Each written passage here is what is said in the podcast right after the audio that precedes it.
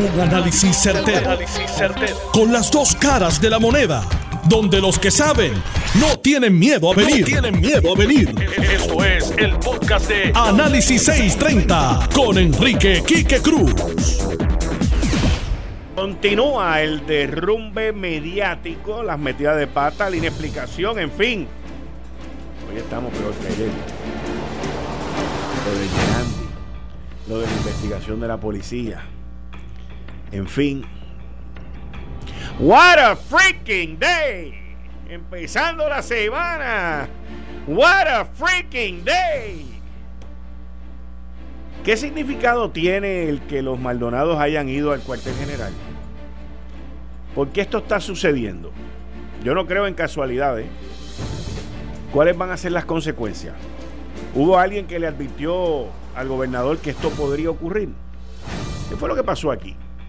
Vamos con el análisis completo desde antes de las elecciones, desde antes de las elecciones.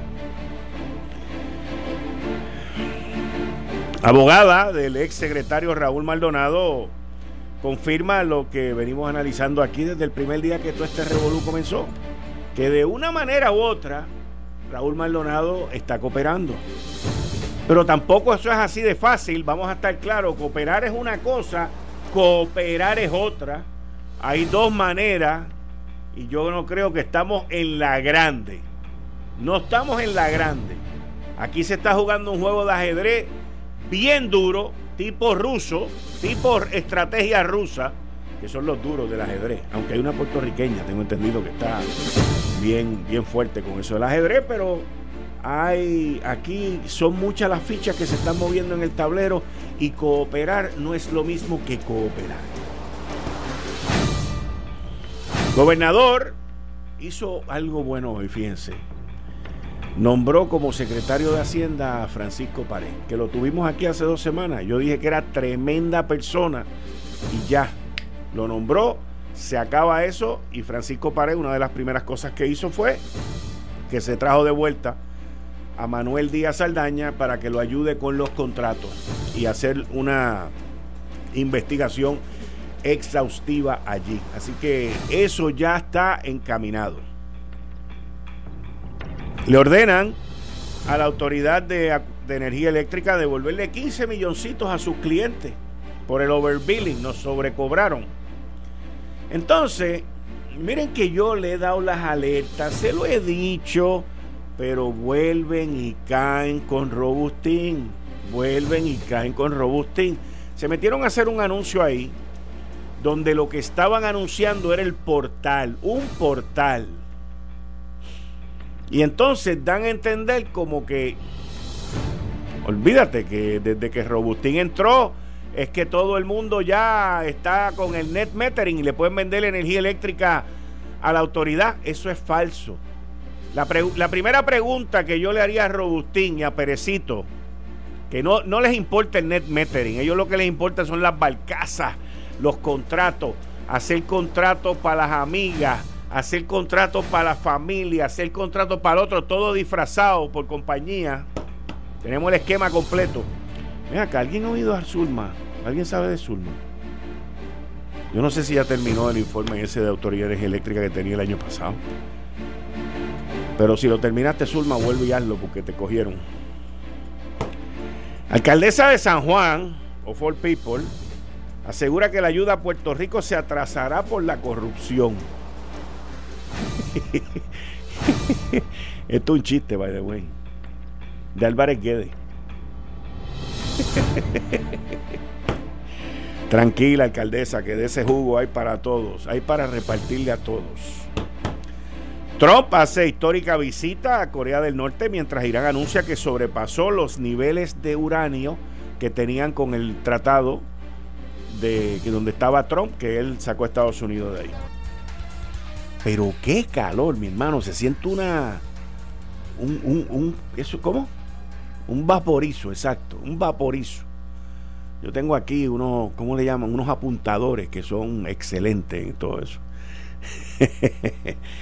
Pero qué calor. Los aires acondicionados están, ah, eh, eh, están corriendo, pero como que están cansaditos. O sea, pero es en todos lados. O sea, tú no sientes ese frito que se sentía antes. porque están como que, como que sudando. El aire acondicionado está como que sudando. Y miren, si alguien está sudando, es la situación en el gobierno. Una situación que la tenemos que analizar desde su principio. y tenemos que analizar todo este desbarajuste que se ha formado desde, desde, desde que comenzaron las primeras planas de que estaban, del FBI estaba investigando al secretario de Hacienda en aquel momento, Raúl Maldonado, de que estaban investigando al director de campaña del gobernador Ricardo Rosello, Elías Sánchez, de que estaban investigando desde febrero a Julia Kelleher, de que estaban investigando a SEM con lo de Alberto Velázquez Piñol, de que estaban haciendo, llevando a cabo todas estas investigaciones. Que claramente todas esas investigaciones no han terminado. ¿Ok? Pero sí, algunas de ellas han terminado. Yo creo que las primeras que van a caer por ahí van a ser las que tienen que ver con varios alcaldes populares y PNPs. Y en adición a eso, exalcaldes que abusaron del proceso mientras Puerto Rico estaba en la crisis del huracán María. Yo creo que la primera ronda de FBI va a ser esa. Una ronda que se supone que sea bastante balanceadita, tú sabes, rojos y azules y, y, veremos a ver en qué termina eso. Yo entiendo que debe ser pronto, así que anótalo ahí, que te lo dije hoy primero de julio. Es algo que está corriendo fuerte, firme por ahí. Pero hoy, hoy, la defensa, la abogada de defensa de, de Raúl Maldonado y de su hijo, que by the way, mi columna mañana se titula, mañana mi columna en el vocero se titula Raúl, Albertito y Joseito. Ese es el título de la columna mañana. Raúl, Albertito y Joseito. Y está de lo más buena. No, no sé qué me está pasando últimamente, pero los domingos por la mañana me está llegando la inspiración de la columna que sale los martes. Y la preparo los domingos y la aguanto, la zumbo por ahí para abajo. Bueno, eh, Mayra López Mulero, que es la abogada de, los Maldonados, eh, pues se presentó con ellos hoy en el cuartel general de la policía. Y en un, en un confrontamiento, en un de frente, y no fue sola. Además de haber ido con los Maldonados, allí estaban el licenciado William Ramírez y el licenciado Arraiza de la American Civil Liberties Union. Y aquí todo ese sector de derechos civiles en Puerto Rico se ha pertrechado, se ha vuelto a favor del hijo de Raúl por la brutalidad, porque no existe otra manera de decirlo, por la brutalidad que cometió la policía de Puerto Rico. La semana pasada, en haber ido, a los dos días de haber hablado en la radio, haber ido allí a presentar una orden, una citación y luego al otro día publicar en la prensa, en el internet y en todos lados todas las armas que él tiene, con los números de serie, con todas las cosas esas que, que él tiene. Eso es brutalidad.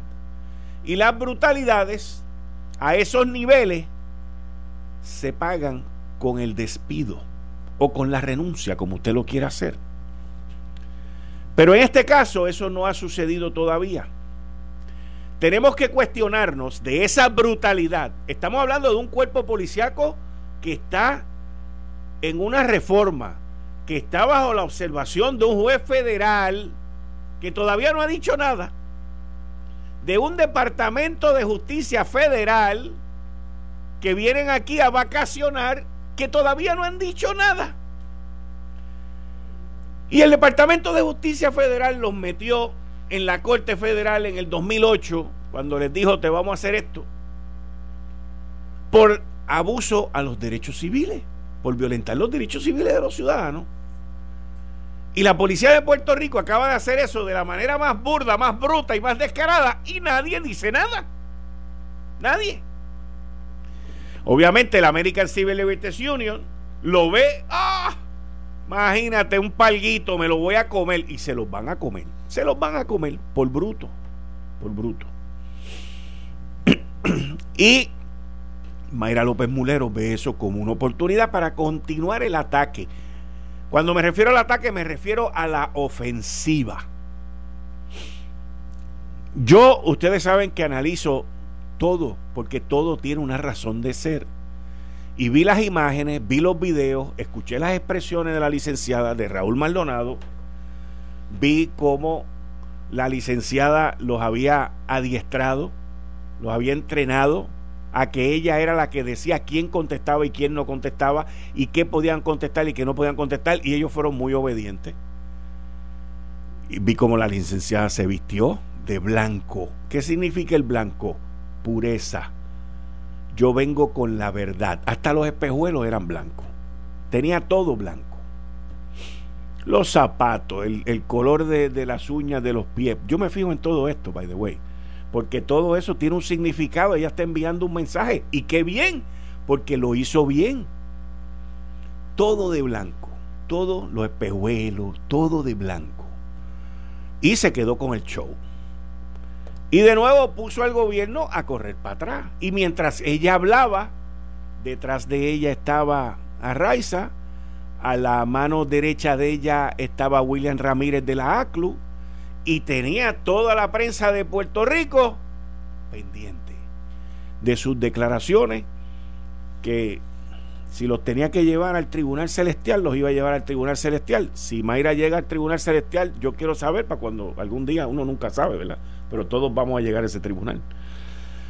Pero fue interesante la elocución, y fue interesante la estrategia, y fue interesante la ofensiva. De nuevo, vuelven a poner al gobierno a filiar para atrás. Y los tienen filiando para atrás desde el lunes pasado. O sea, hoy él era aniversario. Eh, mañana es el aniversario, perdón, mañana martes es el aniversario, pero va a salir todo esto en los medios mañana. Y ellos han ido soltando poquitas cosas. Hoy Mayra López Mulero volvió y dijo a reiterar que su cliente está cooperando. Pero la gran mayoría de la gente puede pensar que es que Raúl Maldonado, padre o hijo, están cooperando con las autoridades federales. Hay distintas maneras de utilizar la palabra cooperación. Usted puede ir a donde los federales y cooperar con ellos, como hacen miles de personas, ir allí y decir, yo tengo una información para ustedes. Eso se llama cooperar. Pero lo que Mayra López Mulero y los Maldonados están dando a entender es que ellos están cooperando con los federales. Y no es lo mismo cooperando que cooperando.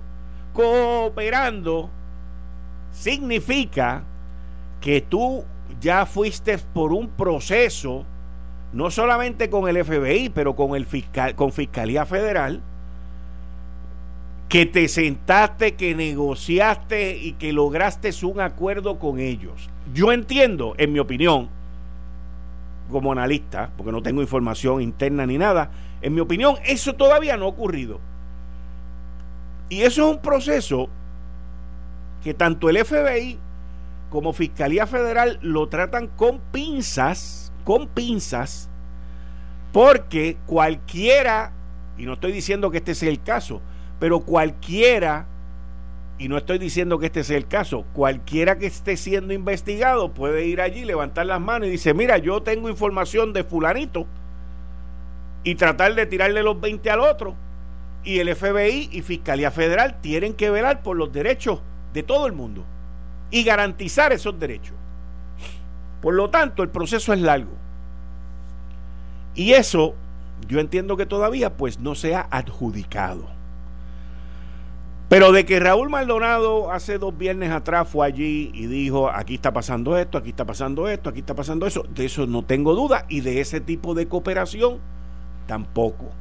Estamos hablando de una cooperación que se lleva a cabo y a la otra cooperación que yo digo, que es el proceso aprobado y adjudicado por los federales, le podríamos llamar una cooperación formal. ¿Ve? Formal. Muchas gracias, Fuente, muchas gracias. Una cooperación formal. Entonces, esto continúa echándole leña al fuego, continúa mejorando la imagen también del hijo de Raúl, que lo trataron de atacar, de inestable, de esto que el otro, pero eso no funcionó porque fueron tan brutos que le cayeron atrás con esto de las armas y eso ya la gente se olvidó y ahora el ay bendito es lo que ha tomado posesión de todo esto. Entonces, eso abre el capítulo hoy. Tienen al gobierno todavía filiando para atrás y la dama de blanco allí atacando, defendiendo, porque ella se los quiere comer crudo. Mayra López Mulero, y esto lo, la conozco, he compartido con ella, y esto no lo digo de ningún tipo de despectivo ni nada, pero Mayra López Mulero aquí ha vuelto a encontrar, y esta es muy mi opinión y mi análisis, ha vuelto a encontrar una oportunidad, otro turno al bate con las bases llenas que hacía como 10 años que no lo veía. Y ha tenido, se le ha presentado de momento esta oportunidad a tal nivel que hoy ella dijo que se va a coger un receso de donde ella participa eh, en la radio para dedicarse en pleno a esto, porque esto es importante. Fuente, tranquilo, sé que estás gozando, pero cógelo con calma. Tú fuiste el que formaste el lío ese hace como 10 años atrás, pero yo les, les continúo con el, con el análisis. Es que la fuente me está hablando y lo estoy viendo ahí en otro teléfono que tengo. Tranquilo, fuente, tranquilo. Entonces, cuando llegamos a este momento, de la cooperación y la cooperación formal, que no hemos llegado ahí. Y cuando llegamos a esta oportunidad que se le ha presentado a Mayra, y qué bueno por ella, o sea, yo me alegro mucho, pero es una oportunidad, no todo el mundo tiene una oportunidad en su carrera profesional, en su vida, de, dar un honrón con las bases llenas dos veces. Y de, y de renacer y de volver a estar en el limelight, de volver a estar ahí en la lucha y en la batalla como a ella le gusta y lo hace muy bien también. Así que es algo que tiene una segunda oportunidad y está reaccionando bien y lo está haciendo bien porque está diciendo, mi vida es el derecho. Fui fiscal, abogada de defensa, todo eso. Tuve mis situaciones y ahora tengo esta mega oportunidad. Time out con lo de los medios porque voy a volver a esto de lleno. No es que se haya ido, pero son oportunidades que no todo el mundo tiene dos en su vida. La guagua no siempre pasa por tu parada dos veces en la vida. Y esto es una situación que también ella la ve dentro de todas las luchas que ella ha llevado por años de años contra los federales, contra justicia. Sin embargo, ahora hay algo bien distinto. Porque yo recuerdo a Mayra cuando le caía encima a los federales y le decía a los Federico, los Federico, que si los Federico para aquí y los, los, maceteó. Por eso fue que el boomerang vino para atrás. Pero ahora los Federicos son sus aliados. O pueden ser sus aliados. Ahora los Federicos son la única calle que le queda a ella de hacer una buena negociación para sus clientes si eso es lo que está buscando. Porque todavía aquí no han habido acusaciones ni han habido nada. Aquí lo que ha habido es mucho análisis, mucho bochinche y mucha ofensiva. Así que ¿En dónde queda el gobierno? El gobierno queda turuleco de nuevo. El gobierno queda turuleco de nuevo. Y entiendo que dentro de, la de toda la turulequería, el gobernador hizo algo muy acertado. Y fue parar, bueno, hizo una que fue una metida de pata y hizo una que fue aceptada. Y la, la, la metida de pata fue irse con José Ortiz a anunciar algo que fue mal interpretado, mal entendido y que ya existía anteriormente. Pero esas son las noticias que José Ortiz le da al gobernador. Y la que fue acertada fue haber nombrado a eh, Francisco Párez como secretario de Hacienda. Muchacho, y le digo muchacho de cariño, pero un profesional, una persona muy seria, muy dedicada, que ha estado ahí en varias administraciones del Partido Nuevo Progresista, de una reputación intachable, completamente dedicado a su carrera y a su profesión y que le puede dar mucho a Puerto Rico y puede mantener el barco. De las primeras cosas que hizo fue sacar un memo, una carta para todos los empleados que estuvo muy buena. Y ahora yo entiendo que lo que tiene que hacer es reuniones pequeñas con todos los empleados de Hacienda del edificio matriz y luego salir a las distintas oficinas que tengan por ahí, pero dedicarse, dedicarse a mantener el fuerte en orden, mantener el fuerte en orden, porque los ataques no van a parar y cuando empieza a salir la información de todos los libros y todas las cosas, pues él es el que tiene que estar ahí, como dicen en inglés, to hold the tide, para aguantar la pared y aguantar la presión. Por un lado, no se tiene que preocupar por los recaudos, los recaudos están por las nubes, pero por las nubes. Los billetes están entrando a todo switch. Y el departamento per se, en términos de recaudo, está manejado y corriendo muy bien. Tiene que bregar, número uno, con las acusaciones de corrupción, que eso ha sido toda la vida, y él sabe las áreas que son, y son dos o tres, y lo que tiene que hacer es despedirlo y terminar con eso. Lo otro, entonces nos lleva a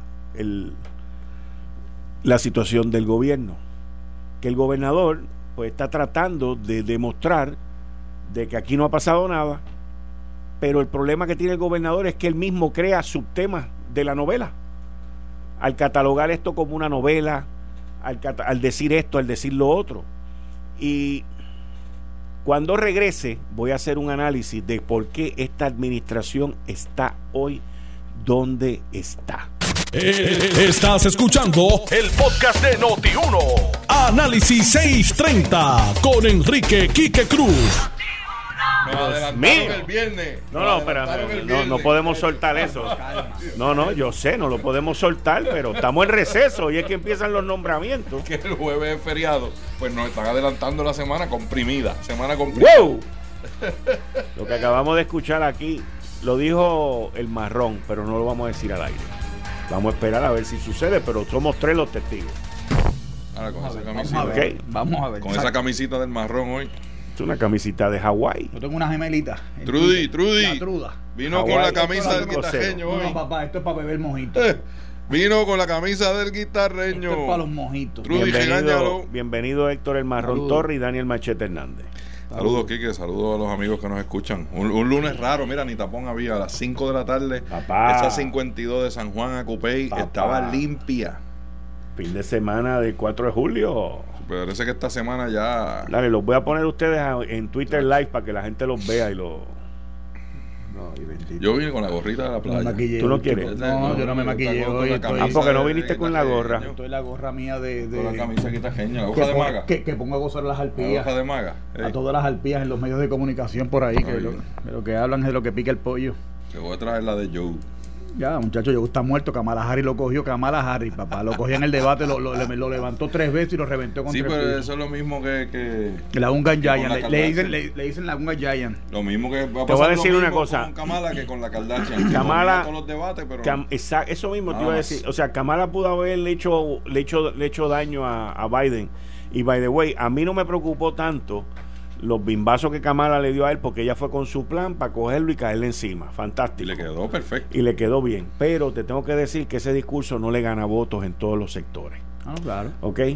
Número uno. Y número dos, eh, a mí me preocupa, lo que más me preocupó, no porque yo sea yo no soy demócrata, pero desde un punto de vista político, todo el mundo esperaba que Biden era el tipo que se podía enfrentar en un tú a tú contra Donald Trump y allí demostró que él no está listo o que se le olvidan las cosas porque se le la, cabeza como que se le fue par de veces en reversa, ¿viste? Ese es el problema, la expectativa. Eso. Tú pones la expectativa muy alta. Y de momento sale el chamaco ese, el alcalde de Indiana, But, Butlick, Butlick, qué sé yo. ¿Ok? El, de, el, el, chamaco viene y sale con que levantó 24 millones de pesos, que eso lo trepa por encima de todo el mundo. Tiene una maquinaria de levantar dinero brutal y el muchacho habla bien.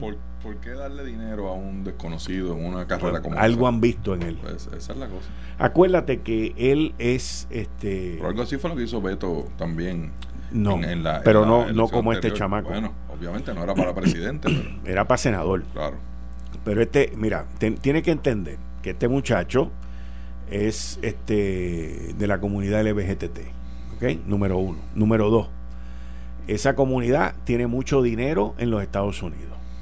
Acuérdate que ese sector tiene billete.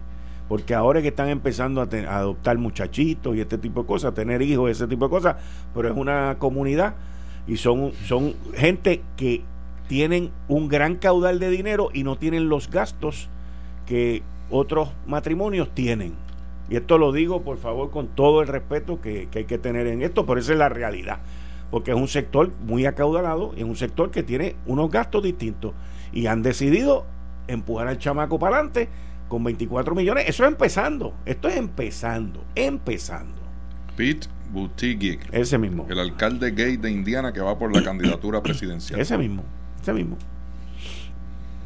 24 millones de dólares. Pues, bueno, eso es un, y si tú lo pones y si, tú, pues eso es lo que te digo, exacto. Y si tú lo pones con, y tú pones ese, esa persona contra Trump, es el anti-Trump.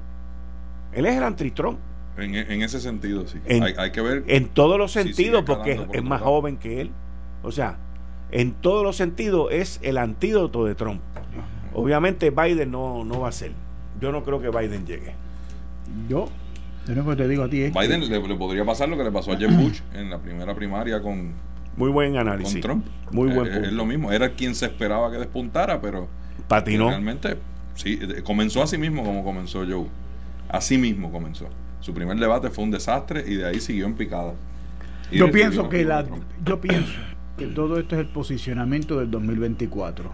Porque en el 2020 ninguno va a ganar. Y yo velen a Beto Beto no lució bien en ese debate tampoco. Oye, pero Roma nos hizo en un día, calma. Sí, pero Beto, lo que pasa es que Beto tiene que estar metido como senador o como algo, porque tú desde afuera no puedes tirar piedra. Por eso corrió para senador. Pero no salió. Eh, esa pata no se dio. Que fue lo que hizo Obama cuando fue electo senador por Illinois. Es, eh, es, más o menos el mismo, el mismo diseño. Lo que pasó fue que no le salió. Y el problema es que si no se tiraba, lo ocupaban el espacio. Y podía pasar lo que está pasando con el tipo este en Indiana y otros. Habrá que ver.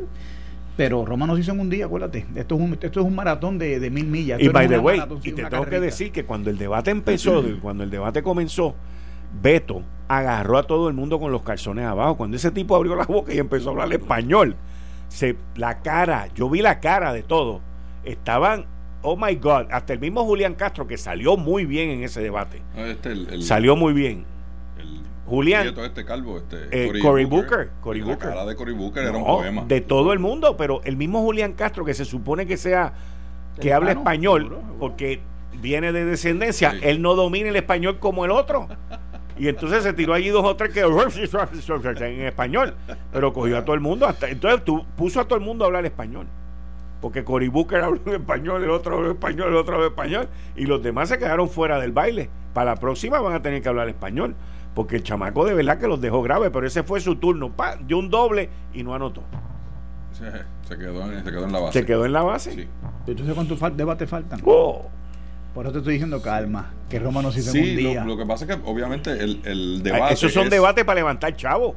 Bueno, y lo que los pone realmente este, en, en, en, en igualdad de condiciones a todos en la proyección nacional. O sea, no, no todos tienen la misma oportunidad de tener esa, esa proyección, de salir en el noticiario, de que la gente, todo el mundo los vea a la misma vez y pueden hacer comparaciones. Así que, aunque sean que de aquí a la elección. En exposición nada más gana. Cinco, seis debates van a ser de aquí a la elección más o menos. No, no, no muchachos, no. van a ver como ocho o nueve, ya tú verás. Bueno, ya hubo dos, imagínate. Pues, hubo dos, y todavía no estamos. recordamos uno. Y todavía no estamos en el año electoral. Por eso, solamente recordamos que se recuerden cinco, seis, siete Estos son los debates de la limpieza. Esto es para limpiar el camino. Porque hay 20, hay como 24 o 25, sí. Pues, o más. En la radicación se quedan, por lo menos 6 o 8 se quedan en la radicación. Y luego de la radicación, siempre en esos primeros 2 o 3 meses, se quedan 5 o 6 más. Que, entonces se unen a algún otro candidato o esbozan la razón que sea para dejar de correr. Bueno, yo quiero comenzar con un análisis. Nos aventuramos a dar tres finalistas. El próximo debate. El próximo debate. es, que, en el próximo debate van a haber más de tres. No, no, pero de ese próximo debate decir quiénes a, juicio de nosotros, ¿verdad? Serían los tres eh, que llegarían a la, final de esa primaria. Yo creo que tres es muy poquito, fíjate. Yo creo que van a haber más de tres. Yo no, o sea, porque yo veo a este señor, este, que no lo hemos mencionado, pero él lució bien. Eh, el de Carmen Yulín, este. Sanders. Sanders. Bernie Sanders. A Bernie. A Bernie yo lo veo muy bien.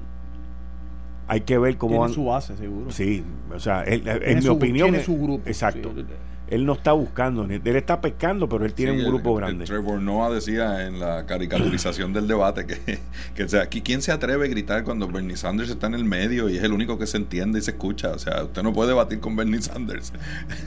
Pero yo creo que yo creo que este su arte de debate. Sí, yo creo que este chamaco Butclick, este de Indiana, está ahí entre los que va a estar batallando porque ahora tiene billetes. Ahora tiene más dinero que todos los demás. Eso es bien importante.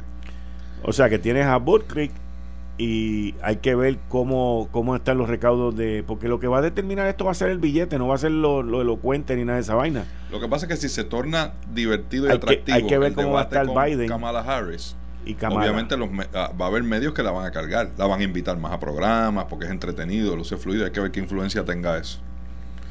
Yo te apuesto a ti que no va a ser nominado y que Biden va a estar en el de estelarista al final del día que quién no va a ser el nominado. ese muchacho. El alcalde de Indiana. Sí, se reina por un día.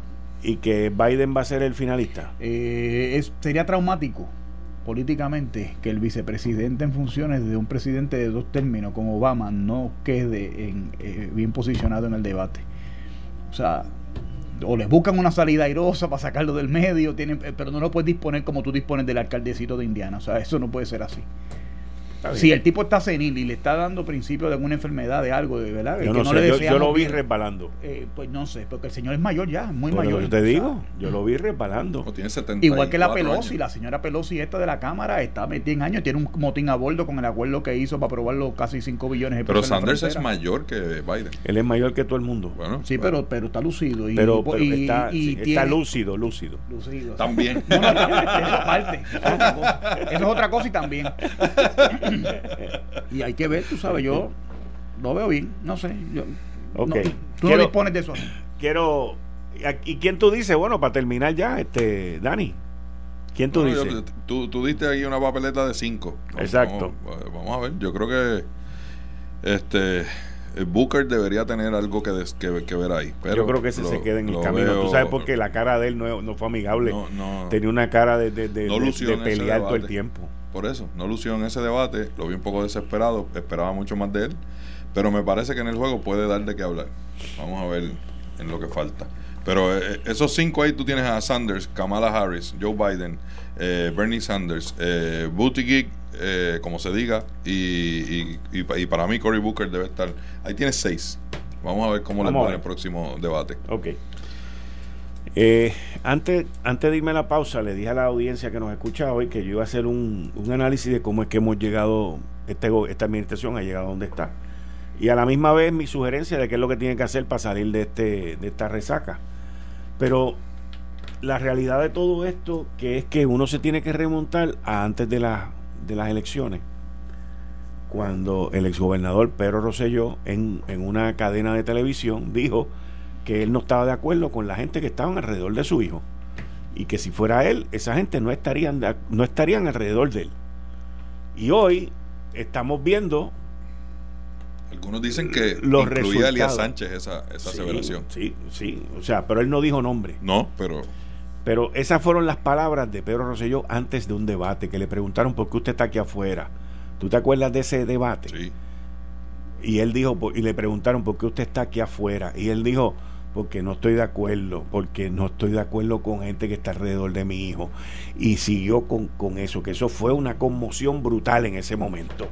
Y hoy estamos viendo los resultados de ese análisis y de ese consejo que él públicamente le dio a su hijo, que me imagino que se lo debió haber dado en innumerables ocasiones. Y luego de haber ganado los comentarios que hubo también cuando iban a designar a uno para secretario de Estado y uno para la Junta y otro para secretario de Gobernación y de momento hubo un cambio de sillas musicales y tampoco se dio la cosa como se había dicho. Y, y yo hablé sobre esto hace como una semana y pico cuando, pero no al detalle como lo estoy haciendo ahora, hace una semana y pico cuando esto explotó, que dije que en muchas ocasiones cuando los gobernadores terminan siendo electos, cuando gana, cuando el candidato gana, luego de esa virulenta campaña, agarran y le entregan los nombramientos a gente que están alrededor de ellos, se cogen unas vacaciones y se van para que ellos monten el equipo. Y eso es muy común, tanto en populares como PNP, porque lo hemos visto en todas las pasadas administraciones. ¿Y qué pasa? Que esas personas que son nombradas no terminan sirviéndole o mostrándole lealtad al pueblo de Puerto Rico y al gobernante y le demuestran lealtad a quien los puso allí, a quien los empujó a estar allí. Y ahí es donde se forman los problemas. Porque en mi opinión, en mi opinión, Alberto Velázquez Piñol, que fue la figura, una de las figuras centrales la semana pasada en el Departamento de Salud y en ASEM, y en la administración de Fortuño fue en el Departamento de Educación, y en la administración de Pedro Rosselló fue en el Departamento de Turismo, pero ahí era chiquito con Pamper, pues va en mi opinión, y puede que esté equivocado, pero para mí él no tiene el bargaining power, el poder político, para él haber dicho yo voy a estar allí. A él lo pusieron donde él estaba. Y se lo vendieron al gobernador como que era la última Coca-Cola en el desierto. Y entonces, miren el lío en donde está el Departamento de Salud y en donde está ASEM hoy en día. Lo mismo con el Departamento de Educación. Lo mismo está ocurriendo en la Autoridad de Energía Eléctrica, donde usted tiene personas, y en el caso de Autoridad Energía Eléctrica es otro, otro individuo que es José Pérez Canaval, que es un contratista que tiene oficinas allá adentro y es el que imparte instrucciones, manda y va, que es el mismo patrón que ocurrió en ASEM con Alberto Velázquez, que ocurrió en educación con Julia Kelleher porque ella no era empleada, ella era una contratista y es la misma fórmula de fracaso que estamos viendo en las tres supuestas agencias, cuatro que se están investigando. Entonces, ¿qué es lo primero que tú tienes que hacer para sacudirte del catarro? Pues lo primero que tienes que hacer es que te tienes que arropar para sudar la fiebre. ¿Y de qué manera tú te arropas y sudas la fiebre? Pues tienes que salir de todos los gérmenes y los microbios y los parásitos que tienes alrededor tuyo. Por los revoluces que han ocurrido en educación, limpieza completa para todo lo que esas personas allegadas hayan puesto allí en esa, en esa institución lo mismo en ASEM, lo mismo en el Departamento de Salud, lo mismo en Hacienda y lo mismo en la Autoridad de Energía Eléctrica. Es exactamente lo mismo. Y hasta que esas limpiezas no se lleven a cabo y esos personajes que funcionan como si fueran empleados de corporaciones públicas o de agencias públicas sin la rigurosidad de ética gubernamental, sin la rigurosidad de, la Contraloría, sin la rigurosidad de nada, pues entonces no va a haber cero tolerancia en esta administración. No la va a haber. No la va a haber porque la cero tolerancia no es de boca ni para los periódicos. La cero tolerancia es cero porque cero de cero es cero. Como lo que empezó a hacer Francisco Pareja en el Departamento de Hacienda. Él entró, llamó a Manuel Díaz Saldaña, ¿y qué es lo primero que van a hacer? A revisar todos los contratos, eso. Y, yo estoy seguro que le van a tumbar la cabeza. Ay, no debía haber dicho eso, pero al contrato. Yo estoy seguro que los contratos los van a cancelar. Y lo mismo tienen que hacer en energía eléctrica con el Turambín que está allí que no es empleado de nadie, pero manda a todo el mundo. Y lo mismo en educación con los contratos. Y así sucesivamente. Porque hasta que eso no se haga, el desgobierno va a continuar gobernando. Bueno, yo, tú hablas ahí de la gente, pero estás prácticamente haciendo la, la apología de por qué pasaron las cosas. Y, qué tú, debes hacer? ¿Y qué tú debes hacer para futuro? Bueno, lo que tú tienes que hacer es aprender primero, número uno, que si gobierna Puerto Rico tienes que buscar información de la gente que a ti te recomiendan y no recomendarlos a lo loco porque fulano le gusta o porque a su no le gusta. Eso me parece que es elemental y se debe hacer. Por ejemplo, Alberto Velázquez, que yo recuerdo con las controversias que habían bajo el gobierno de Luis Fortuño. Yo recuerdo, si el gobernador se lo dejó meter el mocho, eso es problema del gobernador, demuestra la inexperiencia de él.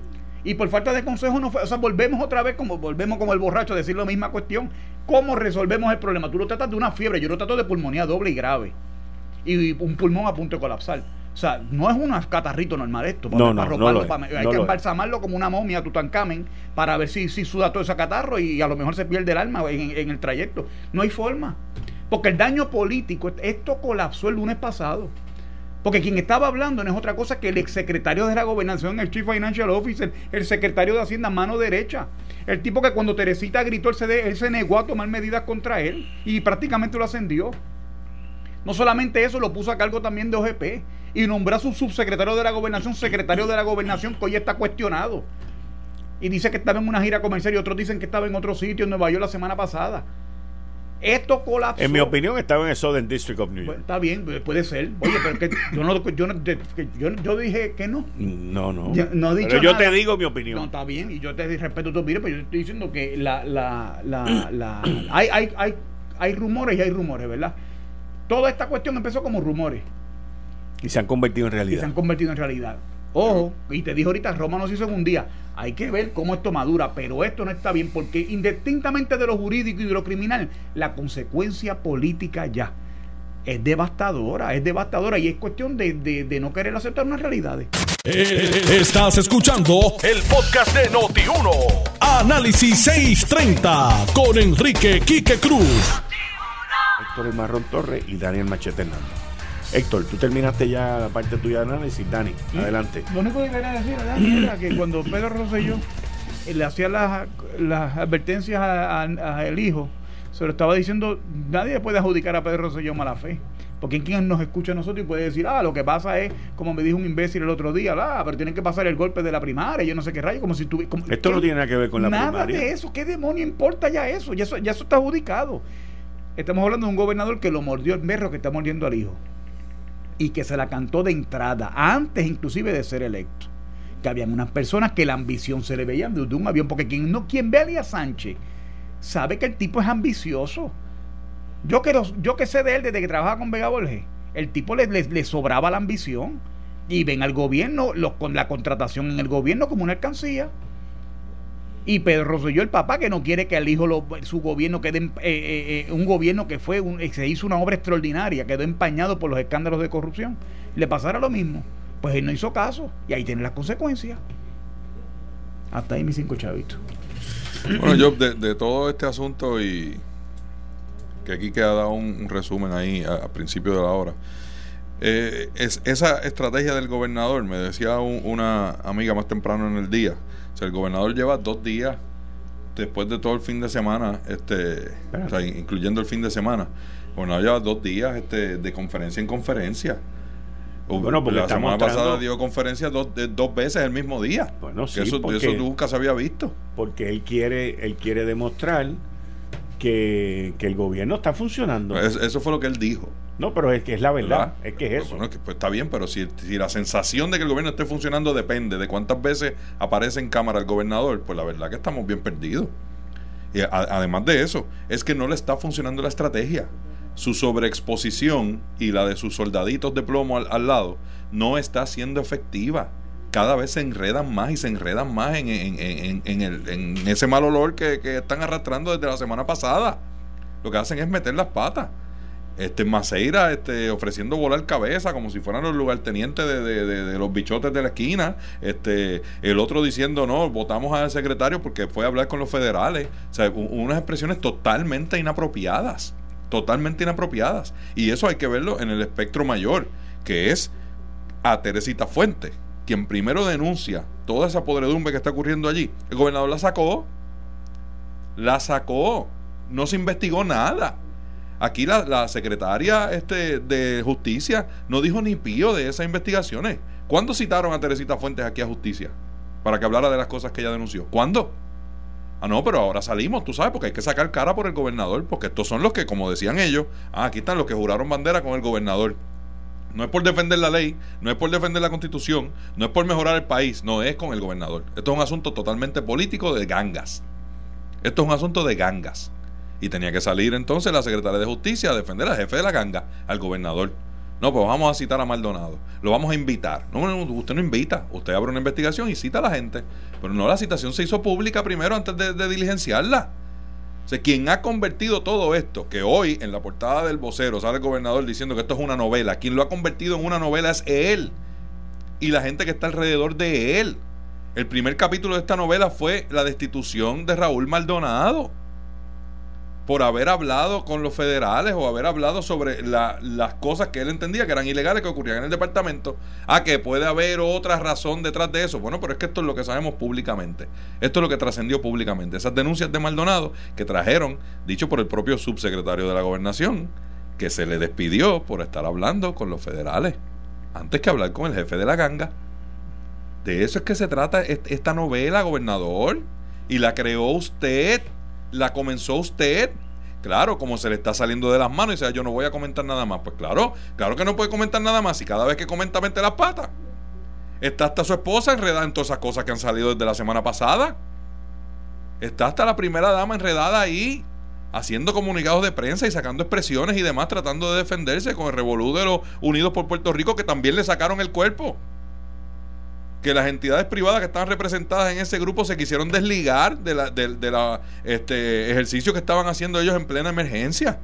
Pues claro que eso es preocupante. Ahora, el otro punto que, que tú traes, Quique, de la revisión de los contratos. Bueno, lo que pasa es que eso es un asunto remediativo. Eso puede sonar muy bonito. Y el nombre de Díaz Saldaña puede sonar chévere, que fue el, el contralor este, que más fotos y videos ha grabado en la historia de este país. Que yo no he visto un auditor que le gusten más los flashes que a ese. Su trabajo es ser auditor, pero el trabajo de él era aparecer todas las semanas en algún programa haciendo advertencias, haciendo este, eh, eh, eh, adjudicando asuntos que todavía ni siquiera había investigado. Ese fue el show. Bueno, en nuestro país eso a la gente le gusta mucho, pues fantástico. Quizás pudo haber sido eficiente. Vamos a, hasta adjudicar ahí.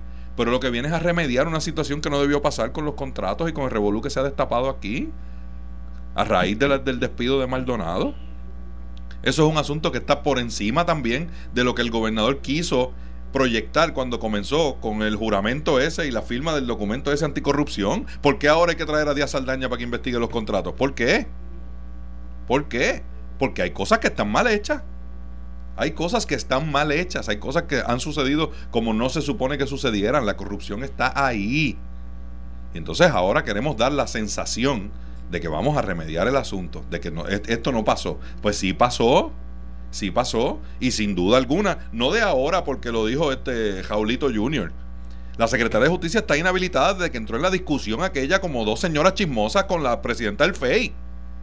Eran dos señoras chismosas tirándose barro una a las otras. No, que tú fabricas caso, no, que tú eres la que fabricas caso, no, que tú no tienes este aquí injerencia, no, que a ti no te toca. Eso esa vergüenza la pasó este país ya y el gobernador no hizo absolutamente nada sobre eso. Entonces, ¿por qué ahora qué, es lo, estupendo, lo fantástico, lo increíble de este asunto? Si llevamos meses viviendo esta tragicomedia. Llevamos meses y el gobernador no hace nada. Y ahora estuvo una semana tratando de sacar pecho y hoy ¿qué dice, no, pues se acabó la novela. Pues claro, si ya no puede sacar pecho de nada más, todo el mundo está metiendo las patas ahí. Y el país está esperando que se resuelva algo. Y lo único que la gente tiene esperanza, y yo también lo veo entre comillas, es que este señor acabe y vaya a buscarlos y les dé pon. Eso es lo, que, lo único que nos queda. Que el que está ofreciendo el pon los busque y les dé pon y les regale el cepillo de dientes. No es nada más. Y lo único que pediríamos es, acá, ¿sabes? Actúe alguien ya, ponga orden en la casa. Porque es que siguen todos estos títeres hablando y siguen ostentando el poder y siguen ejecutando cosas sin saber lo que están haciendo con todo este embarre detrás. Y la gente ha perdido la esperanza y eso sí es peligroso en el país, más allá del asunto político. La gente ha perdido la esperanza. No hay quien ejecute aquí, no hay alguien que la gente mire y, pueda ver que hay algún tipo de, salvación, de esperanza, de luz al final de, este túnel con este plastero que nos han formado aquí, llevan dos semanas en esto. Al punto que hoy, hoy, el presidente del Partido Popular dice que va a radicar una querella a ética por las expresiones que hizo el secretario de la gobernación y el gobernador las descarta desde el arranque, dice que, que ahí no hay nada, que pueden radicar una querella, pero que ahí no pasó nada. Por lo de el gobernador no se puede ir así de, frente. sí, el gobernador se puede ir de pecho así cuando apenas están radicando una querella. Una cosa es lo que él entienda. Pero es que, o sea, es que no acaban de aprender. Eso mismo le pasó con Raúl Maldonado. Se fue de pecho defendiéndolo sobre Teresita Fuentes y ahora ha tenido que recoger todas las velas para atrás. Tenido que recogerlas porque ese era su supersecretario y hoy le quiere quitar toda credibilidad y dice que el tipo no valía nada. Si no acaba de aprender. Deje que las investigaciones corran. Dele espacio a que los, a las agencias funcionen. Pero él mismo, no, ya le está mandando las señales como el catcher al pitcher a Wanda Vázquez y a la, y a la directora de ética. ¿cuándo es suficiente? ¿Cuándo va a haber algún adulto que ponga orden aquí? ¿Cuándo? el, país se nos va, no solo porque se nos va y lo perdemos económicamente, se nos va porque la gente no quiere saber nada de cómo funciona el, gobierno, no quiere saber nada de los que están ejerciendo ese poder a través del gobierno y no le creen a nadie. ¿Qué esperanza puede tener esa gente? Hoy, ninguna. Ninguna. Ninguna. Porque hay unos que hasta que están aspirando a dirigir los destinos del país por el Partido Popular y se fueron hasta ver obras de chistes y lo que hacen es hablando de los chistes que dieron en la obra y qué buenos son. Y el país se nos cae en canto. alguien tiene que poner orden aquí. ¿Y en el Partido Popular alguien lo ha hecho? Bueno, porque tú sabes mi contestación sobre eso. están tratando. La verdad es que también se convierte en ruido todo lo que tú digas. Y yo entiendo eso. Y en esta ocasión, la semana pasada, el Partido Popular hizo su trabajo de fiscalización, hizo su señalamiento. Pero, lo que pasa es que la, coletilla de todo es, de cada pregunta es, ah, ustedes también hacían lo mismo. Entonces no se pero es que no se puede así, mi hermano. Pero ese es, para que tú veas a dónde ha caído esto. Pues, pues precisamente, precisamente, porque los señalamientos no se hacen con la magnitud de que cada cual lo señaló, no aquí que el, analista o el periodista que hace unas preguntas o que hace unos señalamientos, rápido tiene que poner la coletilla, los otros lo hacen también para que no digan que se está liando algún bando. Y eso es una irresponsabilidad también. Porque hay, hay que ser justo cuando se hacen esas adjudicaciones. Si alguien lo hizo mal, usted por curarse en salud no puede decir, ah, pues los demás lo hacían igual. No, aquí han habido casos de los dos lados, claro que sí. Claro que sí que han habido casos de los dos lados, pero la magnitud de este plastero que estamos viendo nosotros desde la semana pasada, eso nunca se había visto aquí. Nunca. Porque no estamos hablando solamente de corrupción, estamos hablando de incompetencia. Y esas dos cosas juntas son demasiado peligrosas. Y eso nunca se había visto aquí. Yo creo que sí se había visto. Bueno. Y se había visto en varias ocasiones. Bueno, cada, cada cual podría arrimar eso. Ese nivel de incompetencia, sí. De eso acusaban a Alejandro y los que lo acusaban estaban pidiendo, este, ya prendiendo velas a ver si le extendían el cuatrenio de él porque se arrepintieron. Tú sabes. Alejandro del PNP lo definió como que era un bruto. Y hoy en día, los mismos que se lo decían no se atreven a repetirlo. Ha sido superado en todo. Se dieron cuenta de que no.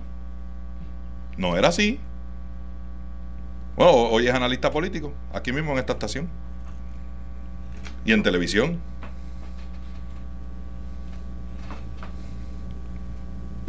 ¿Ves que hay diferencia? Yo no voy a comentar, pero no me merece reacción nada de eso.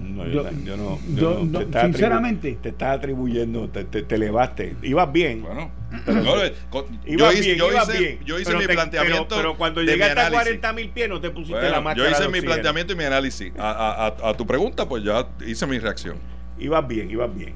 Pero te elevaste a 40 mil, entonces no, te tienes que poner la máscara de oxígeno porque ahí uno pierde el por ejemplo, eso se la dejo yo, yo, te voy a decir una cosa, Alejandro, eh, bajo la mención de Alejandro García Padilla cometieron locuras y torpezas a tu, a, a, tu, Tilimundi por ahí para abajo. Ahora, eh, peor es que esta. Lo que pasa es que esto es un problema de, de gestión. Es que, es que como yo estoy en récord contra los dos. Exacto. a mí no me a mí no me dan ni por la derecha ni por yo no me siento, por ejemplo, yo reconozco lo que tú dices. y reconozco el panismo en los medios y, eh, ¿verdad? y en decidir quién, quién, a quién ponen y a quién no ponen para analizar las noticias. Pero eh, yo estaba en récord en contra de los dos. Yo entendía que Alejandro no tenía la capacidad para ser gobernador. El tipo me dio la razón. Y entendía que Ricky no la tenía tampoco. Y le hice campaña en contra en la primaria. Eh, y el tiempo me dio la razón. Ahí están los datos. Y la comentaba aquí que ahorita, la pausa, si se acordaba de las fotos que ponían de Raúl Maldonado haciendo ejercicio, que a nadie le importa, porque es la primera vez que tú ves un secretario de la gobernación farandulero. Y a mí me parece que conociendo la gestión de él cuando estaba en Hacienda en la década de los 90 y verlo transfigurado en esta otra cosa y ver el protagonismo político y aquella cuestión, aquella... porque ahora eres el frente, eh, antes él era el segundón, ahora es el frente pero no se eh. estila, o sea, porque yo recuerdo, han habido gobernadores, y esto tiene que ver también con la madurez de vida. Por ejemplo, mira, cuando yo recuerdo que cuando Pedro Rosselló era gobernador, había, habían señalamientos públicos de que aparente, alegadamente, Ángel Morey se había comprado una casa millonaria en Dorado. Y a nosotros nos llegaban esos rumores, y nosotros, pero bueno, el tipo venía de un background profesional privado, había sido presidente de una empresa distribuidora de alimentos grande, eh, no era descabellado el precio de compra aquí en casa, ¿verdad? Tipo, tipo Beverly Hills eh, o, o Hills, así. Sí, sí, no eran 7, 8 millones no eran 8 millones de dólares en una propiedad tampoco, tú sabes, no hay... Y era un proyecto de un desconocido desarrollador, ¿verdad? Que está en el sector inmueble de la, de la gente de Prisa, me parece que eran. O sea, yo, yo no lo veía la, la de esto, pero siempre, siempre se levanta suspicacia. Porque aquello, acuérdate que en política la percepción es la realidad. Entonces pues, se creaba, se creaba el barrunto este de rumor de que había un enjambre de corrupción. Porque entonces Carlos Romero se había comprado una casa en la misma urbanización, yo no sé quién más. Entonces vienen a alegarle, a la urbanización ahora Villa PNP. Eso fue a finales de la década de los 90. Yo me acuerdo. Eh, ¿Te acuerdas de eso, verdad? Pues entonces, entonces queda todo este barrunto. Que hay un elemento de torpeza, Dani, yo le estipulo, hay un elemento de torpeza en el manejo de toda esta cosa, pero el problema es que, y concurro contigo, lo dice, el quien hace el barrunto es Ricky. Porque Ricky dice hoy lo que debió haber dicho la semana pasada, y entonces no se hubiera buscado la catimba en los medios de comunicación que le, que le crean eh, cuestionamientos de la viabilidad de su administración. es un golpe autoinfligido. Yo te podría decir que eh, el gobernador Ricardo Rosselló se ha buscado más lío él mismo que lo que se buscó Alejandro. Es, esa sí te la puedo, esa sí te la puedo otorgar, fíjate.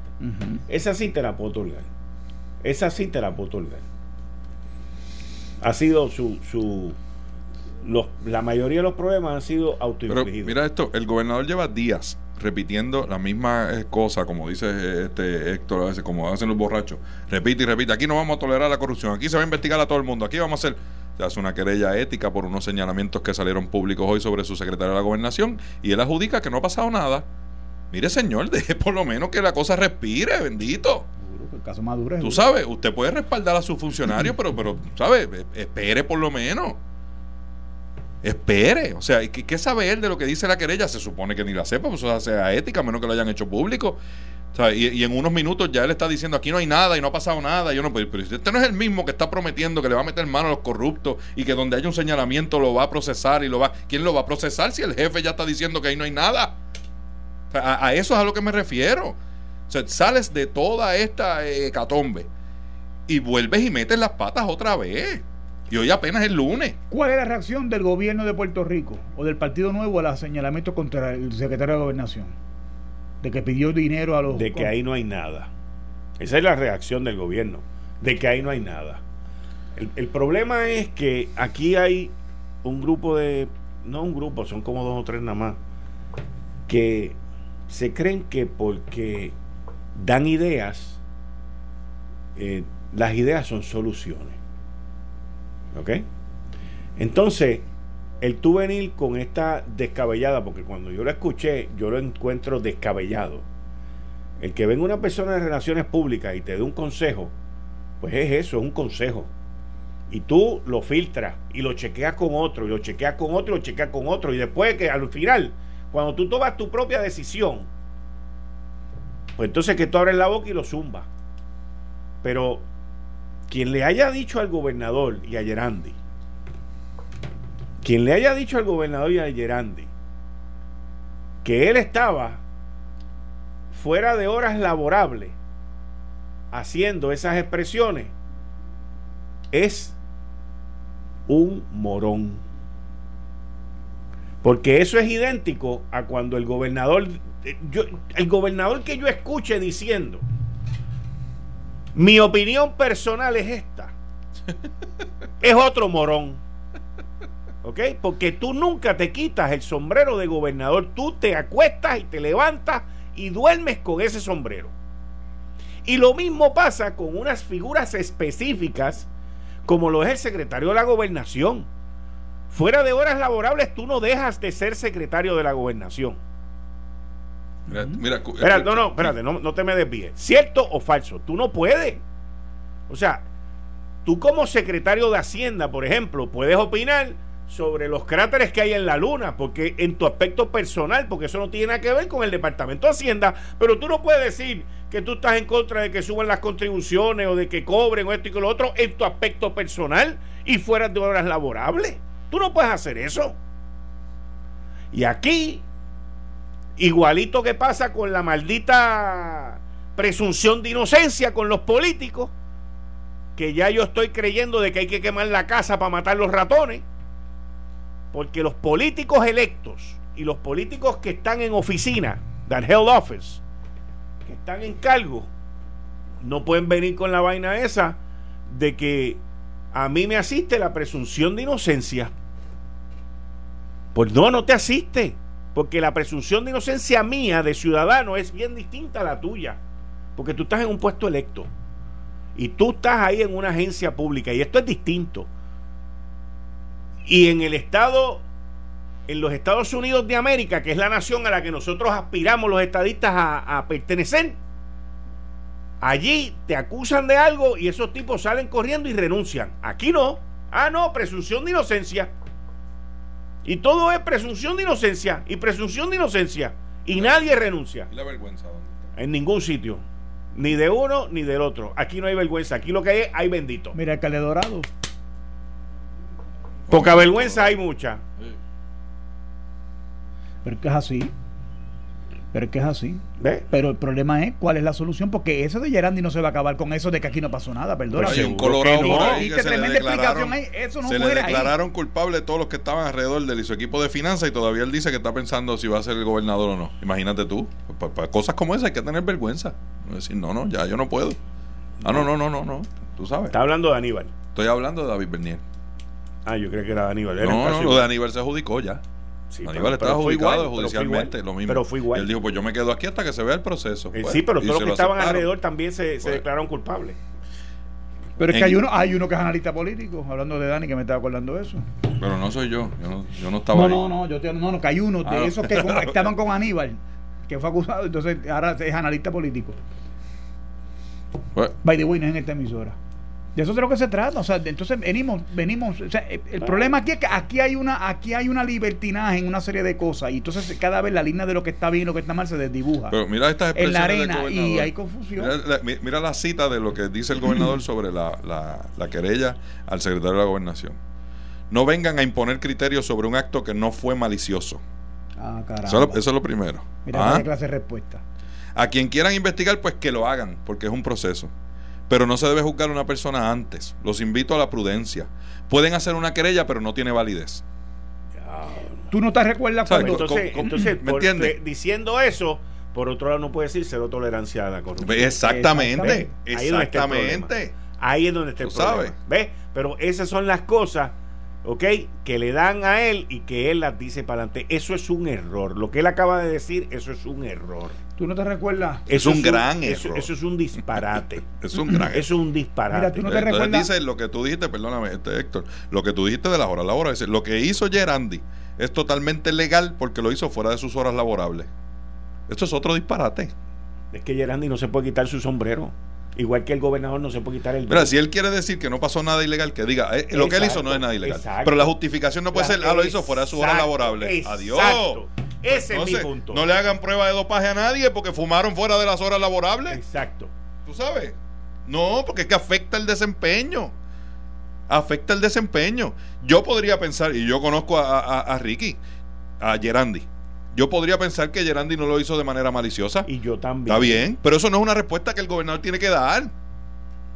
No lo es. Y más cuando estás amenazando de tumbar cabeza. Es que para empezar, a lo que salí, a no Exactamente. Es que para empezar, el que tenía que contestar eso, que fue el tweet que yo mandé esta mañana, es Gerandi. Nadie puede hablar por Gerandi. En ese caso está, específico. ¿Él ha dicho algo de su No, él ya regresó. Pero habló, está hablando, ha dicho algo de, de Sí, él contestó. Hay un por contestó, ahí, sí. él contestó algo, pero el, el issue aquí, y, y Máxime, mira lo más brutal de esto: el tipo no llevaba ni un mes en la mesa cuando pasó eso. Eh. O sea, él no llevaba ni tres semanas. Ni tres semanas. Pero yo me recuerdo y te preguntaba ahorita. Y by the way, y, y, y de igual que te digo una cosa, te digo la otra. Yo lo primero que haría sería chequear la lista de quienes estaban allí para yo averiguar quién fue. Porque, o sea, a mí viene un empleado y me graba a mí en una cosa como esa, van a haber consecuencias profesionales. y las tuyas también van a haber porque te vas a ir Oye, el problema aquí que Pero consecuencias tienen que haber. Es que es un acto de corrupción, chico. A, mediodía, mira lo que dice Gerandi, La grabación circulada es de una reunión de campaña, privada y fuera de horas laborables. El titular es falso cosa que no tiene nada que ver con la adjudicación, pero los titulares todos sabemos que eso no tiene nada que ver con... Y la grabación demuestra que no mencioné cabilderos ni contratistas. No, está bien, él habló de este. En mi tiempo libre he sido por años colaborador de campaña y es perfectamente legítimo. Es que ese no es, el, issue. Ese no es el issue. Ese no es el issue. Esa fue su contestación alrededor de. Mira, aquí, déjame decir esto porque es importante. Está bien, pero a lo mejor eso queda y el gobernador no tenía que decir nada. Pues está bien, ahí está la contestación de Gerandi y él responderá. Y seguimos pasando. Y los procesos siguen. Pero sigue haciendo la novela él. En la década de los 90 se llevaron a unos contratistas de Puerto Rico, llevaron unos cheques a la Casa Blanca. Sí, yo me acuerdo. Inmediatamente, cuando el tipo sacó el sobre, le dijeron, eh, ¿qué tú vas a hacer? No, no, aquí tú no me puedes dar eso. Inmediatamente. Y eso estaba, y estaba grabado. Eso salió hasta un video de eso. Sí, es verdad. Y eran empresarios puertorriqueños. Es verdad, que están vivos. Él está diciendo eso porque puede jugar con las palabras y decir que fue una hora laborable, que fue exactamente a las 12 y cuarto, que la almuerza de 2 a 1, yo no sé qué historia. Está tratando. Mi hermano, cuando esa filtración sale, esto no se da en el vacío, lo único que yo voy a decir. Eso no está en el vacío. y eso que dice aquí, que yo lo voy a sacar, cuidado. Te voy a decir porque en principio estamos de acuerdo. El problema es que cuando esto no se da en el vacío, ¿Qué, está, ¿Qué dijo Maceira y el otro bobolón en la semana? ah, vamos a volar. Cuidado con construir la justicia. Cuidado con lo que están haciendo, porque están dando la. Mira lo que dice Dani de Ricky. Está precondicionando la investigación de ética cuando no ha llegado a, primera base. ¿Por qué? No hay sobre tolerancia a la corrupción entonces. Y, y, y antes de que esa grabación saliera hoy, yo llevo ya cinco días en este programa diciendo Gerandi, ten cuidado que te quieren sacar. Gerandi, ten cuidado que te quieren sacar. Gerandi, ten cuidado que José Ortiz quiere tu posición. Y lo llevo diciendo. Gerandi, ten cuidado. Lo puse en Twitter también. Que José Ortiz, yo pregunto si José Ortiz estaba en esa reunión o alguien de Autoridad Energía Eléctrica estaba en esa reunión. Eso sería lo primero que yo pregunto. Eh, estás escuchando el podcast de Noti1. Análisis 630 con Enrique Quique Cruz. Me dice que una de las razones por las cuales ocurren esas reuniones en, sitios donde quizás no deban ocurrir, estamos hablando de la reunión de lo de Gerandi, es porque el Partido Nuevo Progresista no tiene una sede. El partido que está en gobernación no tiene, un, no tiene una sede, no tiene dónde llevar su gente, no tiene dónde recibir su gente. Que yo te dije a ti, estamos realengo. Cuando cerraron el edificio de Candidato Rey porque el de Río Piedra que él tenía más parking y yo no sé qué, ¿cómo justificaron eso? se ha desinstitucionalizado el Partido Nuevo Progresista y se ha convertido en el comité de campaña de Ricky Rosselló. Y la institución Partido Nuevo Progresista ya prácticamente no existe. es un edificio, era, oye, nos han quitado el edificio, bandera, todo. Ahora es la cara del candidato y eso, eso se ha vuelto todo esto. El culto a la personalidad del que encabeza la papeleta en vez de la institucionalidad de un partido político, ideológico, con unas miras ideológicas, que eso es otro problema. Pero que sea el partido de gobierno para colmo y no tenga un edificio, una sede, un local. No tiene que ser tan grande ni muy vistoso, pero que tenga por lo menos donde conducir sus trabajos. Me parece que es una calamidad. el nombramiento de Zulma, la directora de ética, venció, ayer.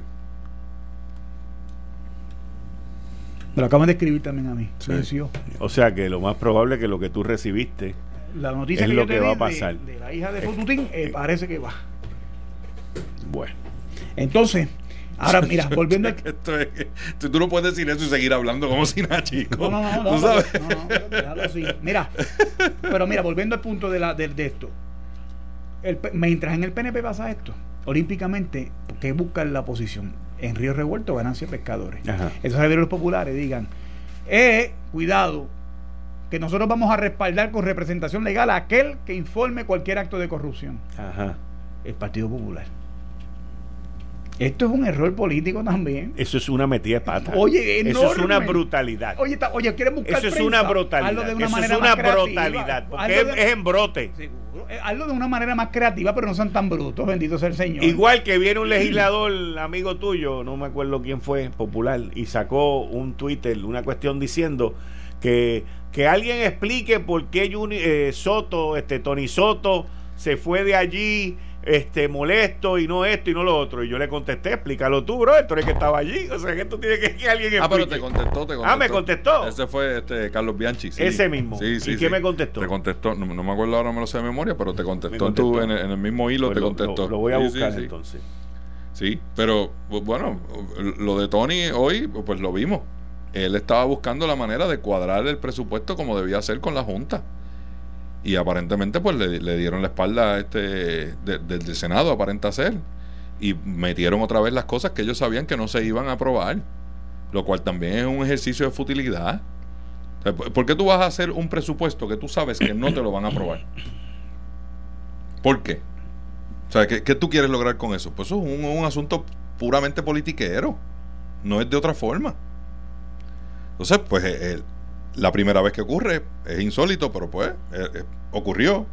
El presidente de la Comisión de Hacienda, que informa sobre el presupuesto, le vota en contra a su propio informe. De verdad. Porque le cambiaron las reglas de juego a, fin, a, final del camino. Sí.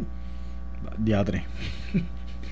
Mira que yo he ido cosas, pero de verdad que esa, no la había escuchado. Le votó en contra votó en contra, porque el presupuesto que se había este, confeccionado en, en, comunicación con la Junta, pues se lo viraron para atrás. Para incluirle a los chavos para el peigo de los alcaldes y los chavos, cosas que se sabía que la Junta no iba a aprobar. Entonces, ¿cuál es la finalidad de hacer una cosa como esa? Bueno, y quedar bien, pues, le bien con los compromisos políticos, pues, este, con el liderato político allí. O sea, eso es otra cosa, pero, pero. Pero nada, la Junta salió y dijo: lo que tenía que decir. Lo que, se sabía que iba a pasar. exacto. Eh, ya eso es. Mira, eh, una, una, una de, las de los temas que yo quiero compartir con la gente hoy y analizar también es ¿qué significado tiene el que los Maldonados fueran hoy al cuartel general? ¿A qué fueron? Pregunto yo. Por lo de las armas. Pero es una locura. Ahora que bueno, me trae ese tema. Es una, eso, eso sí que es una brota. ¿Cómo es? Una brota. Brutalidad. Oye, mi hermano, ¿cómo tú utilizas el aparato de investigación criminal y el de seguridad pública para tirárselo encima a una persona por denunciar posibles lo que posible conlleve, posiblemente conlleve eh, la constitución de un delito o de delitos? Eso es un precedente eh, eh, deplorable que se permita eso en una sociedad de ley y orden, que es libre y democrática.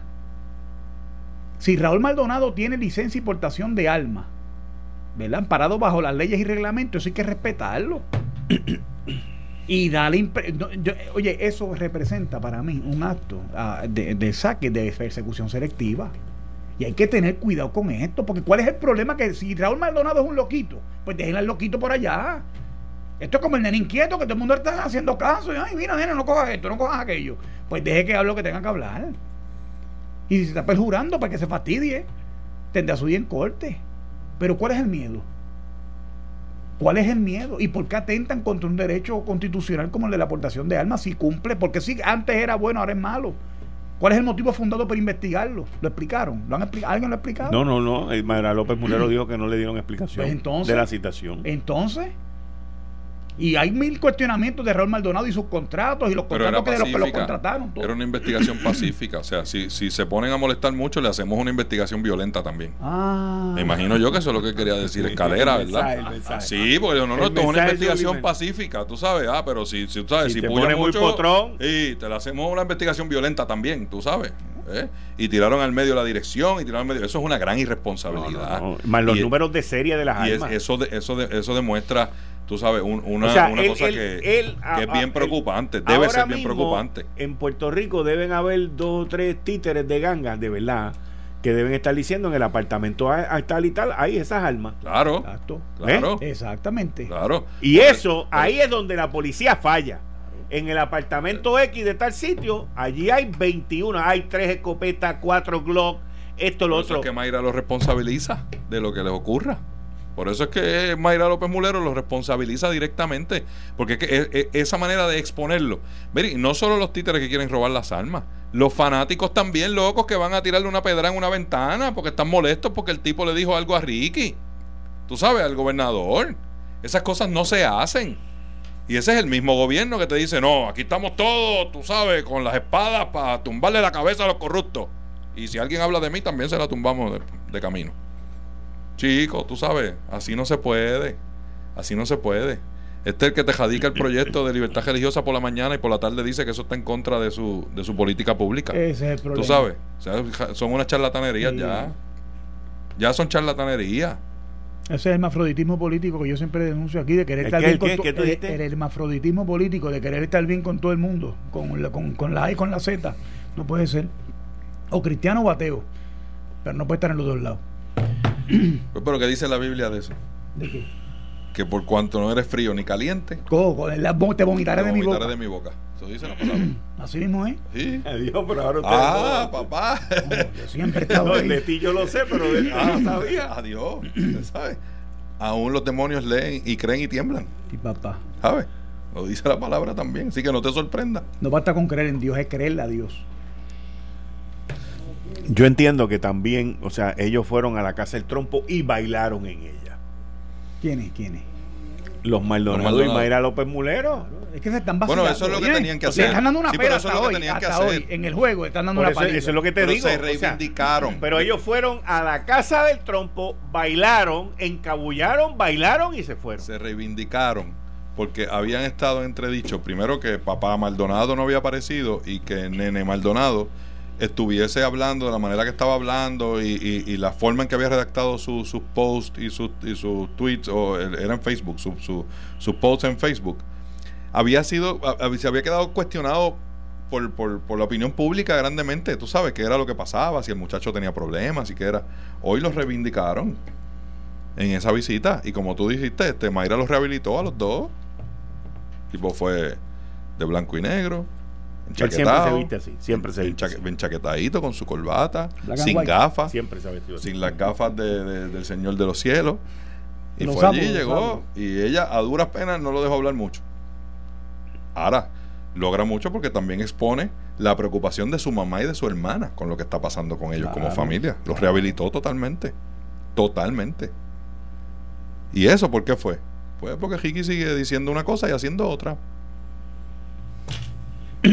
Bueno, pero dentro de esto, para que no nos critiquen de que estamos hablando solo malo, mira, se, hizo algo bueno, se aprobó la ley de armas, me dicen, en el, en el Senado y en la sí, Sí, pero yo dudo. A 45 días. ¿Pero la irá a firmar el gobernador? Ah, bueno, eso está por Me dicen, me dicen que había gente en Fortaleza que le dieron visto bueno al texto de aprobación final de lo que A 45 días y 200 Así que vamos a ver, yo espero que, que que no sea tan torpe que se siguen ajenando de la base bueno, pero es que como hay un issue de alguien tener, la, tener armas ahora, pues. Bueno. Sí, pero las armas. No, te estoy hablando en serio. No estoy vacilando, te estoy hablando en serio. Como hay un issue de que alguien tenga. Pero, pero, mira ese mismo caso, a la luz de la ley de armas. Era más conveniente tú tenerlo retratado, como se dice en, algo de la calle. Lo tienes retratado, tú sabes cuántas armas tienes, están registradas, sabes dónde vive el tipo. Tú sabes todo. Y en un caso como este, que esto es una charlatanería, pero en un caso que hubiese habido algún tipo de amenaza real, tú vas inmediatamente allí y le dices, dámela Ah, aquí hay 14, no, papá, son 16. Viene. Eso siempre es una ventaja de, parte de, la parte de, las fuerzas de ley y orden saber dónde están las armas, quién las tiene y tenerlos registrados. Siempre. Y el problema, volvemos a repetir, no son las armas legales, no es el que va y se registra y da su huella y pasa por el proceso y paga para tenerlas en su casa. Ese no es el problema, el problema es el mozalbete, el ilegal, el títere de la calle que da 300 pesos en la esquina y se llevó este, la 45 en el bolsillo. Y ese nadie sabe dónde está ni qué hace con ella. Ese es el problema. Y, eso y ese tipo nunca se va a someter a la ley de armas. Aquí se ha, se ha, dado la falsa impresión de que esas armas que se compran por ahí son las que se usan para los delitos y eso no es cierto. Eso no es correcto. Las armas que se venden aquí legalmente no son las que paran en las manos, es un asunto de eficiencia. ¿Y cómo ven ustedes el comentario que hizo la alcaldesa de San Juan de que la ayuda a Puerto Rico se atrasará por la corrupción? Bueno, eso es cierto. ¿Alguien duda de eso? Si el presidente de Estados Unidos ha estado diciendo que aquí lo que hay son un bonche corruptos todo y se roban todo lo que les dan. ¿Alguien duda de que esto le esté dando la razón al presidente? Es que yo creo que eso viene atrasado desde antes de todo esto. Bueno, claro, pero cuando la opinión pública, no aquí, no aquí porque esto es un chiste aquí, en Estados Unidos, se va a reclamarle al presidente por qué no han ayudado a los indiecitos estos que tenemos en el Caribe, en el territorio allá de Puerto Rico. Ahí es que entonces sale la explicación de Trump. Y ahora con estos bochinches se le da la razón. desde el día uno. Cuando Ricky fue a Casablanca, te lo te repito, ¿qué le dijo Trump? Yo sé que hay mucha corrupción ahí abajo. Te voy a dar los chavos, pero te voy a velar. Ahí está. Bueno, la gente está pidiendo un síndico, Quique. Ahí está. el, público está pidiendo un síndico. Que nombren un síndico que sea el que decida y ya y se acabó.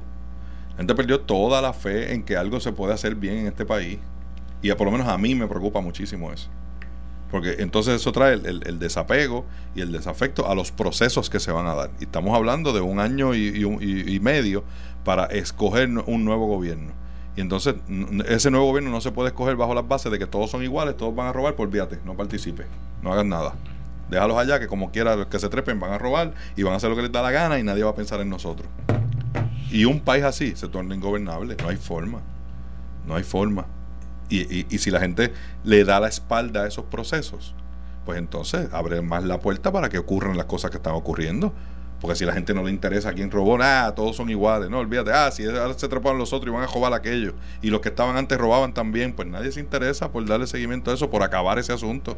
No se interesan por eso. Se rumora que en las próximas elecciones la cantidad de gente votando va a estar bien por debajo de lo costumbre, de lo normal. Pues lo que analizamos aquí cuando la votación de los maestros. Sí, lo de los maestros, exacto. Eso mismo. Eso mismo. Yo, recuerdo que Noti uno hacía los sondeos aquellos en, los, en los moles. Sí. Antes de las elecciones. y, y, a veces se cerraban y las filas llegaban. Sí. Yo no me atrevería a decirle a Alex Delgado que se tire esa maroma hoy. Porque la gente no, no, no están este, en ese mood de participar y de envolverse en esas cosas. Perdieron la fe. Y eso es bien preocupante bien preocupante. Y entonces regresamos a los Estados Unidos con Donald Trump. ¿Qué hizo ahora? Que fue a Corea del Norte. Bueno, y no le han dado el premio Nobel de la Paz, ¿viste? Para que tú veas la doble vara, que allá también hay doble vara. Tiene al chino comiendo de la mano, al coreano, perdóname, al norcoreano este, a Jong-un este. Kim Jong-un. El rapero, yo le digo el rapero de cariño, se ponen los, los pantalones esos bien anchos. ¿De cariño? sí, yo le tengo cariño, el chinito. ¿De este cariño comunista? No, no, ya no es comunista, papá. Ya le está dando la mano al capitalista, le está besando el anillo. O sea, tranquilo. ¿Quién a quién? El anillo, el, el coreano a Trump. Trump logró lo que. Mira, aquí Trump dijeron que iba a ser un desastre, que el mercado se iba a caer, que iba era, era un riesgo darle el, el, arsenal nuclear de la nación de Estados Unidos a Trump. Todo 25 mil cuentos. ¿Y qué ha pasado? Hay paz, hay prosperidad. Y hasta los, los enemigos jurados están besando el anillo a Estados Unidos. Todo quedó la campaña, por eso es que toda esa verborrea, eh, todo ese suplicio de dos horas de oír a todos esos 18, 20 y pico candidatos demócratas, eso es perder el tiempo. Eso es perder el tiempo. Donald Trump es como Rosselló en los 90. Él dijo y cumplió. Y le cumplió su base política. Más allá de lo que dicen todos sus detractores. Y ese es el gran capital político que él tiene. Aquí dicen, Ave María, no. Lo que pasa es que Trump hace esto contra Puerto Rico porque él está consolidando por su base. Por seguro los que votan por él, si aquí no votamos por él. Y de gracia, pues, no, va a complacer a los puertorriqueños que no votan por eso como un mal, agradecido. Que le trajo dinero, le trajo ayuda, vino a ver la desgracia de nosotros y, y, y, cómo le pagamos diciendo que nos tiramos papel, eh, que nos tiró papel de inodoro. Lo que es una vil mentira. No, porque era papel toalla. Seguro. No era papel de inodoro. Para que se laven la boca los detractores sucios que se pasan hablando y, mintiendo descaradamente. eso es seguro. Parece que los telegrafías, los periodistas, mira, aquel, aquel, aquel es de Radio Q, Radio la tira de aquel. Va, toma, papel de inodoro, para que te limpies bien. Oye, de eso es de lo que se trata. Puerto Rico ha recibido discrimen el otro día. Mira los fondos de salud ser dos años completos que se iban a perder. Yo recuerdo cuando Lorenzo González estaba aquí, siempre nos decía, los fondos de salud había unos riesgos. Después, gracias a María. Oye, si no hubiera María, ¿cuántas veces te lo he dicho ya yo aquí? Si no hubiera María, ¿cómo estuviera Puerto Rico? Destruido, sin dinero, en nada. Tuviéramos la... casa, tú sabes. ¿Qué gente? Bueno, los que están hoy bajo un tordo, por lo menos tuvieran su casa, bueno, tú sabes. Mira, el otro día salieron las noticias. Pero tú crees, pero tú crees que, que si fuese este Jennifer la gobernadora, que es republicana, la misma visión de Trump y lo ha defendido muchísimas veces, la situación hubiese sido distinta respecto a la distribución de fondos. Me alegro que me haga esa pregunta. El otro día, Jennifer al fin tuvo que besar también anillos y alinearse con Trump porque era, era, detractora de Trump hasta el otro día, perdóname. Eso que tú dices que tiene la embuste. Escucha a Alejandro decir que es una, una vergüenza que un latino apoya a Trump, pero ¿cómo va a ser? Pero los latinos inteligentes apoyan a todos los que tienen trabajo, los que ganan dinero, que pueden comprar un carro nuevo, los que están pendientes al welfare. Eso sí, eso, pues imagínate, pues viven del cuento. Están con la ocasio esta, la burrita de Shrek, eh, siguiendo los cuentos estos de propaganda embrutecedora. Porque los demócratas viven de ayudar a los pobres. Pero para ayudar a los pobres hay que mantener los pobres para que sigan votando por ellos. No, los, no, les das el empower para que ellos eh, eh, desarrollen, tengan un trabajo. Mira, el mejor programa de asistencia social es un empleo en el sector privado. ¿Qué tú crees? No hay un mejor. Esa, es la meta de un gobierno, que la gente trabaje y un realice sus sueños. republicano hubiese sido distinto en la distribución de fondos de sido, Claro que sí, hubiese, sido, responsable fiscalmente hablando, que es lo que no, Quizás no en la distribución hubiese sido igual, pero en el, en el que avanzara la distribución. Y para ser justo. Que llegaran los fondos. Sí. Y para ser justo en lo que tú dices. Sí, yo entiendo que sí. Para ser ah, pues, justo. un asunto para, de politiquería. No, seguro. Entonces, para ser es justo. que todo es politiquería. Claro, en Puerto Rico pero, sí. Pero es politiquería allá para acá. Allá, son demócratas, y allá son también, negritos, ¿no? Y allá también. Olvídate. Y allá también. Bueno, cuando, los chavos. cuando tú eres una colonia y estás colonizado, pues es politiquería también. No, pero, eh, esa no debe ser la, la norma de manejar las cosas. No, ¿y cuál? No. Pero, eso, pero eso no es lo que criticamos aquí. Eso es lo que he dicho yo muchísimas veces. aquí criticamos el asunto de, politiquería, pero allá, pues, pues, pues así es. Yo no estoy diciendo que, yo no te estoy diciendo que esté bien, pero es que así son las cosas allá y acá. Está bien, pues no se puede dar por bueno. Las cosas que no están bien hay que combatirlas, no se pueden dar por buenas. Pues, y, pues, pues, siempre lo hemos hecho. Eso es lo que nosotros hemos hecho. Oye, yo aquí he criticado a Trump, a Ricky, a Pierluisi, a Alejandro, a, quien sea, cuando entiendo, y yo, yo tampoco tengo el monopolio de la verdad, pero de lo que tú estás diciendo, no, tú no puedes negar que Trump vino aquí. Aquí no vino ni Clinton, ni Obama, ni los Bush cuando vieron las catástrofes aquí en Puerto Rico, ninguno de ellos. Se le legisló la ayuda, se le legisló la ayuda. Ah, que Trump sabe que aquí bueno, Obama nos libró de una catástrofe, que era que ganara Fortunio de nuevo.